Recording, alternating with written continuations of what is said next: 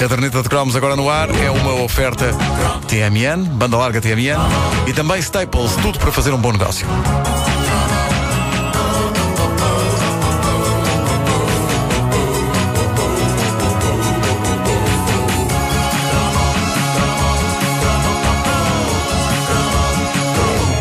Foi nos anos 80 que se popularizou uma das mais enigmáticas e fascinantes figuras do showbiz televisivo nacional, uma eminência parda sem a qual nada podia acontecer e que, apesar de omnipresente em tudo quanto era concurso, era alguém de quem nada sabíamos. Qual era a sua história? Quais os seus sonhos, desejos, ambições? De onde vinha? Para onde ia? Mas ninguém passava sem ele. Ninguém passava sem o representante do governo civil. É pá, tão, tão mítico. Eu tenho de vos confessar que esta figura, encarnada por tanta pessoa diferente ao longo dos anos, sempre estrategicamente posicionada num canto do cenário e quase sempre vestida de cinzento, quase como se, mesmo havendo televisão a cores, o representante do governo civil permanecesse estoicamente a preto e branco.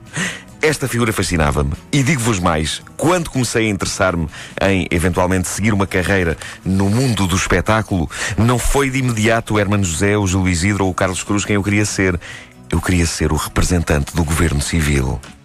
E sabem porquê? Porquê? Porque estava na TV e parecia fixe, estar na TV, não é?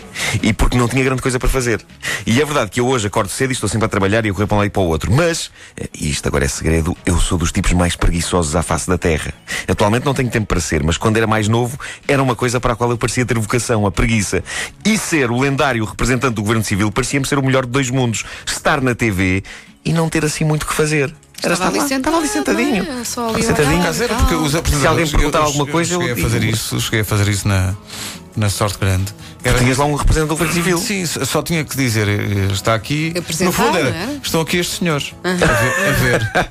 E como é que era? Os senhores chegavam, comiam o Chegavam, croquete e tal. No croquete, é? lá estavam, eram Lá estavam. falas. Eu lembro-me que eles Chamava-se um táxi para os senhores e eles iam. Eu lembro que eles tinham que fazer alguma coisa quando havia algo relacionado com a mítica tómbola. Sim, já vamos falar da tómbola. Ah, vais falar de tómbola? tómbola. Sim, não, não, é, é não verdade. quero adiantar. Uh, mas, mas fizeste bem em, em falar sobre isso. Mas eles estavam em todo lado, não era só em coisas que envolviam uh, tómbolas, mas sobretudo sim, sorteios e coisas assim. Uh, e, e há que dizer que quando eu digo que eles pareciam não ter muito que fazer, eu digo isto com todo o respeito por todos os representantes, passados, presentes e futuros, do governo civil.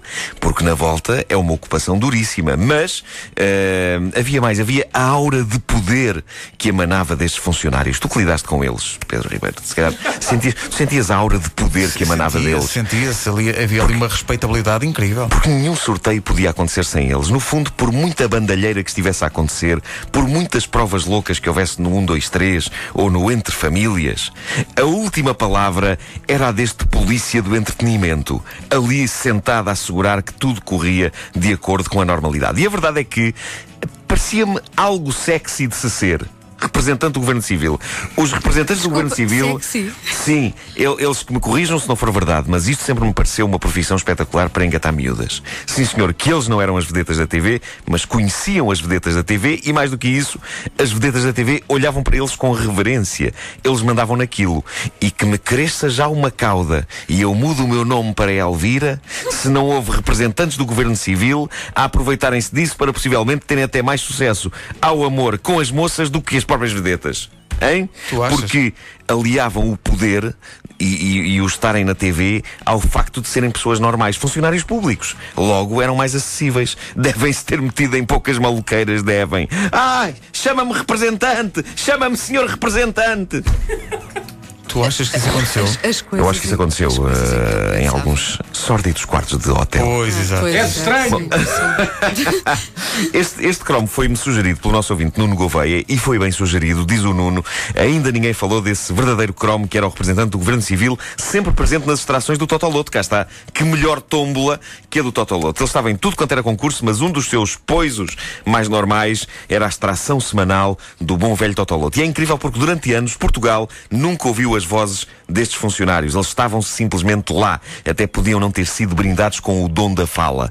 Até ao lendário dia de 1996, em que aconteceu a famosa bronca que obrigou um representante do governo civil a finalmente abrir a boca. É um clássico, é um momento de televisão que, tendo acontecido em 96, já foge um tanto ou quanto à era croma, mas que acaba por ter um significado muito especial para todos nós que crescemos nos anos 80, habituados a olhar para os representantes do governo civil como se olha para uma planta. E não estou a chamá-los de vegetais. Quando eu digo uma planta, é uma planta carnívora.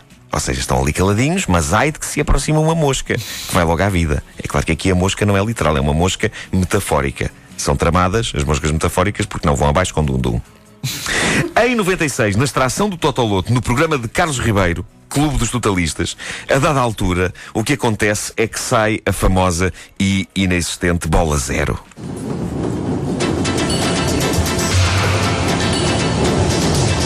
E finalmente, o suplementar, o zero.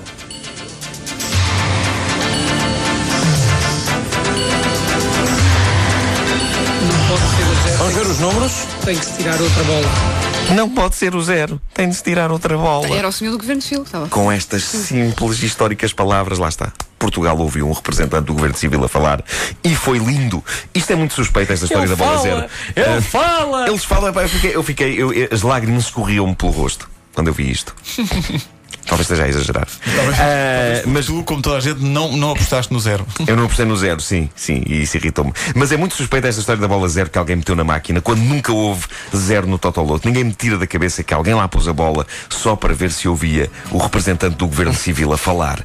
E nesse- nessa noite falou mais, porque. Terá sido ele próprio? O, é capaz de ter sido, ele, ele queria brilhar. Ele queria brilhar e, e falou mais porque o Carlos Ribeiro passou-lhe a palavra, a dada altura, a música baixou, o som do microfone do representante do governo civil subiu e ele disse. Pedimos desculpa, mas o zero não entra como número para o suplementar. Tem que se tirar outra bola. Pumba, um momento mágico e irrepetível. O zero não entra no número. Eu. eh, eh, O zero não entra no número? Está bem, pronto, ok. É o que diz o senhor do Governo se Civil. o senhor do governo civil Ele diz, diz, isso. peço desculpa, mas o zero não entra no número para o O zero não entra no número. Para para lá o som.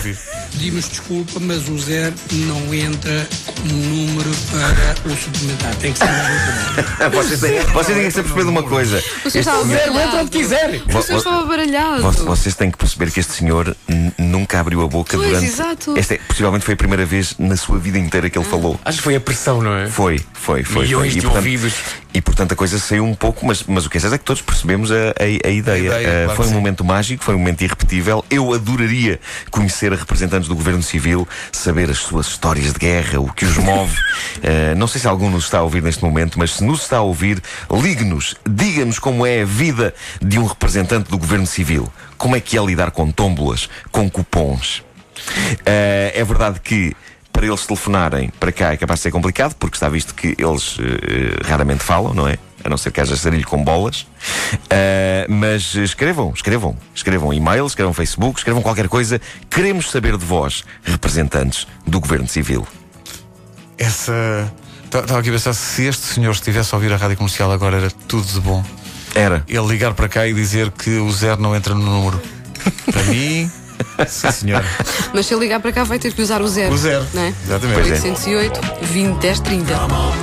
O número não é, o zero não entra no, o número não. O, o- o zero não, não Isto- entra isto- no, isto está no mal. número do, do suplementar. Isto não, não foi assim que. É, é. A caderneta de cromos é uma oferta banda larga TMN e Staples, tudo para fazer um bom negócio. E este representante do Governo Civil até nem saiu mal, porque há histórias de outros representantes do Governo Civil que tentaram falar e que explodiram. O zero não. o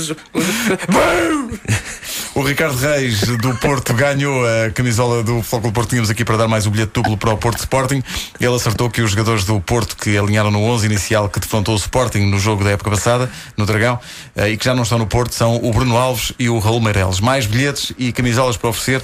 Oferta TMN nas manhãs da comercial, depois das 9.